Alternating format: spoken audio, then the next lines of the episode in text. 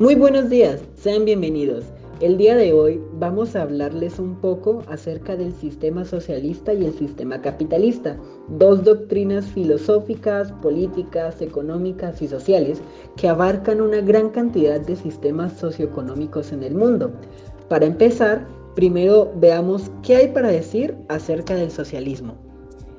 Pues bien, el socialismo es un sistema de organización social y económico caracterizado en la propiedad, administración y control por parte de la sociedad. Em, también tanto en los medios de producción y distribución de los bienes como en las diferentes em, fuerzas de trabajo aplicadas en los mismos.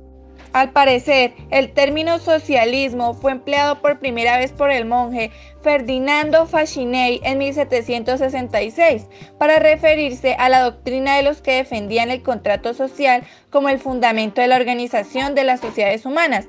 Sin embargo, el término moderno ya de socialismo apareció hasta 1830 en Gran Bretaña y en Francia, casi instantáneamente los dos, para designar las ideas de los seguidores de Robert Owen Charles Fourier y de Henry de Saint-Simon. Desde hace algunos años nos hemos acostumbrado a llamar socialistas a todos los pensadores que se ocupan de reformas sociales, a todos los que critican y reprueban el individualismo. Sin embargo, un verdadero socialista es aquel que no sacrifica ninguno de los términos de libertad, fraternidad, igualdad o unidad sino que a todos los considera importantes. Muchas veces sucede que confundimos el término comunismo con el término socialismo, pero ¿cuál es la verdadera relación entre estos dos? Diez años después de la aparición de los términos socialismo y socialista, surgieron en Francia las palabras comunismo y comunista, y su uso se difundió rápidamente por los estados alemanes, Suiza y también por Gran Bretaña. El término comunista fue usado para referirse a todos los que defendían la necesidad de aplicar reformas que no fueran solamente políticas para alcanzar la igualdad real. Entonces el término comunista fue sustituyendo progresivamente al de socialismo. Sin embargo, en la década de 1840, comunista y socialista no eran términos completamente iguales, em, ya que se distinguían por ideas que estaban más claramente firmadas Em, que en los socialistas, eh, como la realidad de la lucha de clases de la que se deriva la necesidad de la revolución o conquista del Estado eh, para alcanzar la nueva sociedad. Em, pues para cambiar al hombre había que cambiar el régimen económico y social en el que vivía. Em, estas diferencias del socialismo y el comunismo eh, fueron las que motivaron a, Karl Marx y Friedrich Engels a adoptar ese término comunista y no socialista, eh, para llamar a la liga que fundaron en 1847 y al manifiesto de la misma publicado al año siguiente.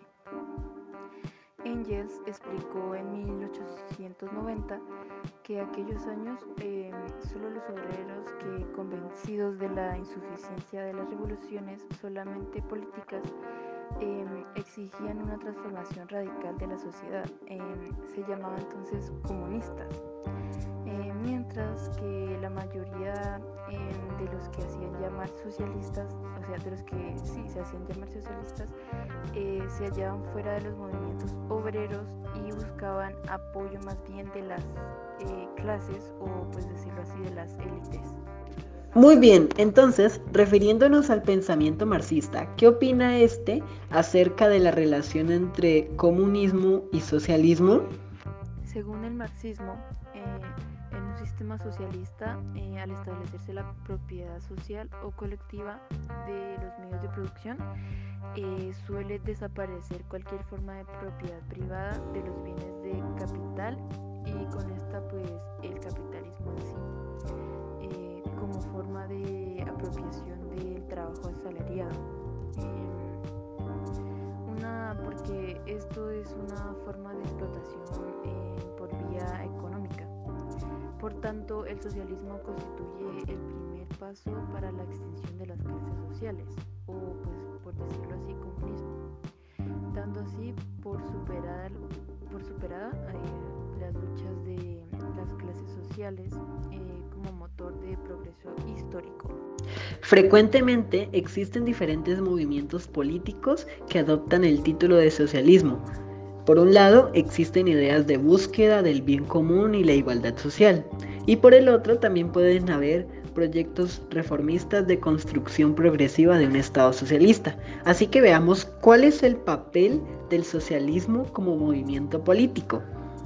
El socialismo continúa siendo un término de fuerte impacto político que permanece vinculado con el establecimiento de un orden socioeconómico construido por, para o en función de una clase trabajadora organizada originariamente sin un orden económico propio y para el cual debe crearse uno público ya sea mediante revolución o evolución social o mediante reformas institucionales con el propósito de construir una sociedad sin clases estratificadas o subordinadas unas a otras. La radicalidad del pensamiento socialista no se refiere tanto a los métodos para lograrlo, sino más bien a los principios que se persiguen. Existen diferencias entre los grupos socialistas, aunque casi todos están de acuerdo en que están unidos por la historia en común eh, que tiene sus raíces aproximadamente en el siglo XIX em, en las luchas de los trabajadores siguiendo los principios de solidaridad y vocación a, a una sociedad igualitaria con una economía que pueda servir a totalidad de la población en vez de a unos pocos. Por otro lado, el significado de socialismo ha ido cambiando con el transcurso del tiempo, así en el marxismo, leninismo, el socialismo es considerado como la fase previa al comunismo, mientras que en la sociodemocracia, con el término de socialismo, se alude a la redistribución de la riqueza mediante la aplicación de un sistema fiscal progresivo. Bien, y ahora, como ha destacado el pensador Jean Paul Thomas, toda palabra nueva o todo término nuevo responde ante unas realidades nuevas. Las doctrinas sociales no surgieron por casualidad a principios del siglo XIX, sino que tienen su origen en, la revolución industrial y la miseria que a esta le acompañó. Según este autor, las raíces del socialismo hay que buscarlas en las propuestas igualitarias de los grupos radicales de la Revolución Francesa, denunciando los acaparamientos de los bienes de subsistencia. Los productos de la tierra, como los elementos, pertenecen a todos los hombres y no solo a la clase privada. El comercio y el derecho de propiedad no pueden consistir en hacer morir de miseria y de inacción a nuestros semejantes. Así que teniendo esto en cuenta, pasemos a ver la historia del socialismo. Pues primeramente hay que recalcar que en Inglaterra fue uno de los dos principios del socialismo utópico, donde existen dos causas importantes que da el socialismo utópico inglés su carácter peculiar. Una fue la revolución industrial con las miserias para el naciente proletariado y el desarrollo de una nueva rama de ciencia, o sea, la economía política. En cambio, en Francia tuvo un carácter más filosófico que en Inglaterra. Bien, se sabe que poco después aparece la teoría comunista marxista, que desarrolla una propuesta política denominada el socialismo científico. Y ahora aquí viene la siguiente pregunta. ¿En qué consiste esta propuesta? La propuesta consiste en que Carlos Marx eh, postula en una de sus obras la diferenciación entre el valor del mercado y el valor de cambio, donde la mercancía y la definición de la plusvalía, siendo estas sus mayores contribuciones a la economía política, eh, no obstante, los economistas modernos no utilizan estos conceptos del mismo modo eh, que lo hacen los seguidores de la escuela marxista del pensamiento económico, argumentando que la teoría expuesta por Carlos Marx no complementa la interacción total de la ciencia económica y se ve parcializada por el comunismo. La meta del socialismo es construir una sociedad basada en la igualdad, la equidad económica, la iniciativa personal, la cooperación moral de un individuo, eliminando las compensaciones estratificadas por esfuerzo, es decir, las clases sociales, y también promoviendo estructuras políticas y económicas de distribución como por ejemplo el seguro social. Pero veamos cuáles han sido las situaciones que ha tenido que atravesar este orden social en los últimos siglos. Pues bien, el socialismo alcanzó su apogeo político a finales del siglo XX en el bloque comunista de Europa, la Unión Soviética, los estados comunistas de Asia y Caribe durante la segunda mitad del siglo XX.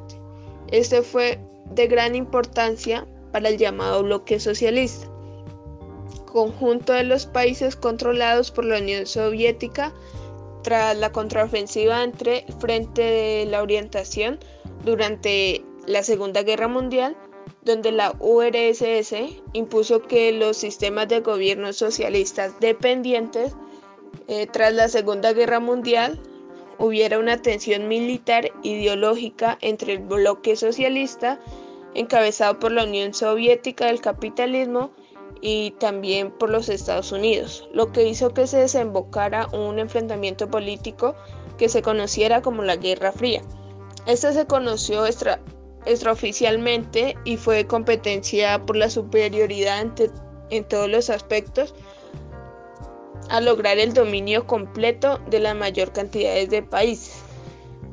Culminó con la disolución política de la URS tras la crisis agravada por la situación económica y política y las fuertes presiones externas por otro lado. El socialismo del siglo XXI ya es un concepto que aparece en la escena mundial de 1996 a través de Heinz, de Heinz Diesterich Stefan, el cual terminó adquiriendo una difusión mundial desde que fue mencionado en un discurso por el presidente de Venezuela, Hugo Chávez. El 30 de enero del 2005, Chávez dijo que debíamos transformar el mundo capital y avanzar hacia un nuevo socialismo que se debe construir cada día, un socialismo del siglo XXI que se basa en la solidaridad, la fraternidad, el amor, en la libertad y en la igualdad. Muy bien, pero ya basta de hablar acerca del movimiento socialista. Mejor pasemos a hablar un poco sobre el orden capitalista. El capitalismo es un orden o sistema social y económico que deriva del beneficio de la propiedad privada y del capital como herramienta de producción. En, este se encuentra mayormente constituido por relaciones empresariales y también estas están vinculadas a las actividades de la inversión y la obtención de beneficios. El capitalismo, los individuos y las empresas eh, llevan a cabo la producción de bienes y servicios en forma privada e independiente. Eh, así, eh, dependiendo de un mercado de consumo para la obtención de recursos. El intercambio de los mismos se realiza básicamente mediante comercio libre o el Tratado de Libre Comercio. Em, por tanto, los agentes económicos dependen de la búsqueda de beneficios. También a su vez eh, los precios se forman mayoritariamente en un mercado que depende de la interacción entre la oferta y la demanda. El origen etimológico de la palabra capitalismo proviene de la idea de capital y su uso para la propiedad privada de los medios de producción. El origen de la palabra puede remontarse más o menos antes de 1848, pero no es hasta 1860 que llega a ser una corriente como tal y reconocida como término según las fuentes escritas de la época. Bien, pero ¿a qué se le puede llamar sociedad capitalista? Se denomina sociedad capitalista a toda aquella sociedad política y jurídica basada en una organización racional del trabajo, el dinero y la utilidad de los recursos de producción, caracteres propios de aquel sistema económico. También en el orden capitalista eh, la sociedad está formada por clases socioeconómicas en vez de estamentos como son propios del feudalismo y otros órdenes premodernos. El capitalismo, o más concretamente los sistemas económicos capitalistas, se caracterizan por la presencia de unos ciertos elementos de tipo socioeconómico. Si cierto número importante de ellos está ausente o falta, entonces el sistema no puede ser considerado como propiamente capitalista. Pero, ¿cuáles son estas características tan importantes que hacen que el sistema capitalista sea lo que es? En términos más descriptivos, los sistemas capitalistas son sistemas socioeconómicos donde los activos de capital están básicamente en manos privadas y como controlados por agentes o personas privadas. El trabajo es proporcionado mediante el ofrecimiento de salarios monetarios y la aceptación libre por parte de los empleados. La actividad económica frecuentemente está organizada para obtener un beneficio neto que permita a las personas propietarias que controlan los medios de producción incrementar su capital. Entonces, los bienes y servicios producidos son además distribuidos mediante mecanismos de mercado. Y por último, se definen conceptos como la competitividad o el grado de libertad económica o intervención estatal. Muy bien, pero ¿cuál es el papel decisivo del trabajo? junto con el capital y el derecho a la propiedad privada que los convierte en uno de los aspectos más importantes del capitalismo? El sistema capitalista eh, en la mayor parte de los medios de producción es privada, entendiéndose por su construcción sobre un régimen de bienes del capital industrial y de tendencia y uso de la tierra basado en la propiedad privada. En un sistema capitalista, la mayor parte de las decisiones de la inversión del capital están determinadas por las expectativas de beneficio, por lo que la rentabilidad del capital invertido tiene un papel muy destacado en la vida económica. Junto con el capital, el trabajo se refiere al otro gran conjunto de elementos de producción. El papel decisivo de este, junto con el capital, hacen que los aspectos importantes del capitalismo sea llamado el mercado de trabajo asalariado. Sobre la propiedad privada, los sistemas capitalistas tienden a que los recursos invertidos de los prestadores y del capital para la producción económica estén en las empresas y en las personas particulares. De esta forma, los particulares se les facilita el uso del empleo y el control de recursos que se utilizan para la producción de bienes y de los servicios. El capitalismo se considera un sistema económico en el cual el dominio de la propiedad privada sobre los medios de producción desempeña un papel fundamental. Es importante comprender lo que se entiende por propiedad privada en el capitalismo, ya que existen múltiples opiniones. A pesar de que este es uno de los principios básicos del capitalismo, ya que otorga influencia económica a quienes obtengan el dominio sobre la propiedad de los medios de producción, o en este caso el capital, dando lugar a una revolución voluntaria de funciones y de mando entre el empleador y el empleado. También el capitalismo se basa también ideológicamente en una economía en la cual el libre mercado predomina sobre la libre empresa. En este se llevan a cabo las transiciones económicas entre personas, empresas y organizaciones que ofrecen productos y las cuales demandan. El mercado, por medio de las leyes de la oferta y la demanda, regula los precios según los cuales se intercambian las mercancías. Eh, estos son también los bienes y servicios. Permite la asignación de los recursos y la distribución de la riqueza entre los individuos en sí. Pero, ¿y en qué consiste la libre empresa? La libertad de empresas propone que todas las empresas de conseguir recursos económicos y transformarlos de una nueva mercancía o servicio que sea ofrecido en el mercado. Que éstas dispongan, a su vez, son libres de escoger el negocio que deseen desarrollar y el momento para entrar o salir de este. La libertad de elección se aplica a las empresas, a los trabajadores y a los consumidores, pues la empresa puede manejar sus recursos como crea que le conviene. Los trabajadores pueden realizar su trabajo en cualquiera que esté dentro de sus capacidades. En sí que un trabajador hace la labor que esté dentro de las capacidades que él puede hacer. Y los consumidores son libres de escoger lo que deseen de consumir, buscando que el producto escogido cumpla con sus necesidades y se encuentre dentro de los límites de su ingreso. Y con respecto al término competencia, ¿qué significa? La competencia se refiere a la existencia de un gran número de personas que ofrecen y venden un producto de un mercado determinado. Dicho mercado también existe un gran número de personas o empresas, las cuales según sus preferencias y necesidades compran o demandan esos productos o mercancías. A través de la competencia se establece una rivalidad o antagonismo entre los productores. Los productores buscan acaparar la mayor parte de la cantidad de consumidores o compradores para sí mismos. Para conseguir esto, utilizan estrategias de producción de precios que mejoran la calidad, etc. También cabe recalcar que teóricos y políticos han enfatizado la habilidad del capitalismo para promover el crecimiento económico buscando aumentar los beneficios, tal como se mide por el Producto Interno Bruto o el PIB, el cual utiliza la capacidad instalada o calidad de vida para hacer sus mediciones. Incluso, diversos autores han sostenido que el rápido y consistente crecimiento de los indicadores económicos mundiales desde la revolución industrial se debe al surgimiento del capitalismo moderno. Además de esto, existen argumentos favorables al capitalismo que también afirman que una economía capitalista brinda más oportunidades a los individuos de incrementar sus ingresos a través de nuevas profesiones o negocios que otras formas de economía. Pero, ¿qué se puede decir acerca de la organización por interés individual de los actores del mercado?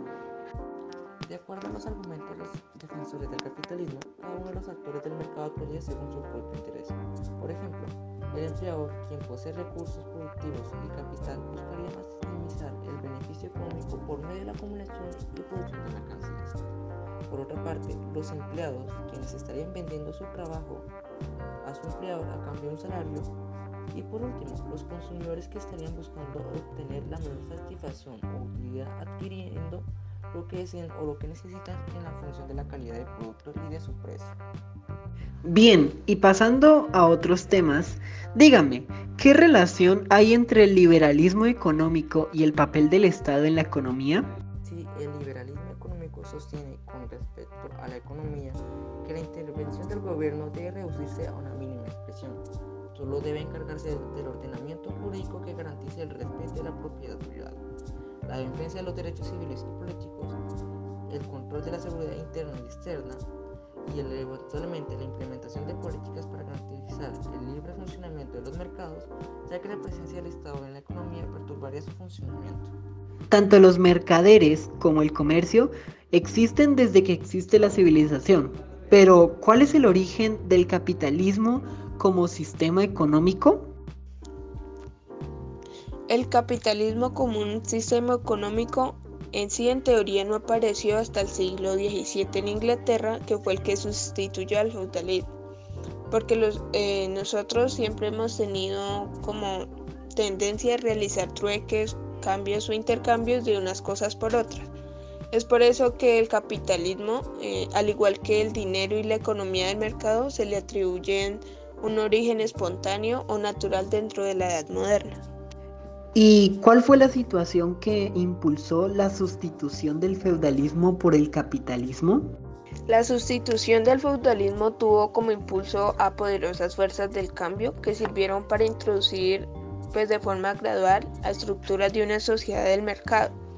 Dentro de las principales fuerzas podemos encontrar el papel de mercado ambulante, es como la introducción del comercio, el dinero y un espíritu de adquisición eh, también se contribuyó a un proceso de urbanización como una fuente de actividad económica y como punto central de un nuevo poder y orientación del comercio, ya que las cruzadas como una interrupción de la vida feudal y la introducción de nuevas ideas a Europa, el surgimiento de estados nacionales que apoyaban y facilitaban el comercio, eh, pues hizo que surgieran nuevas ideas religiosas que simpatizaban más con la actividad de los negocios que con el catolicismo.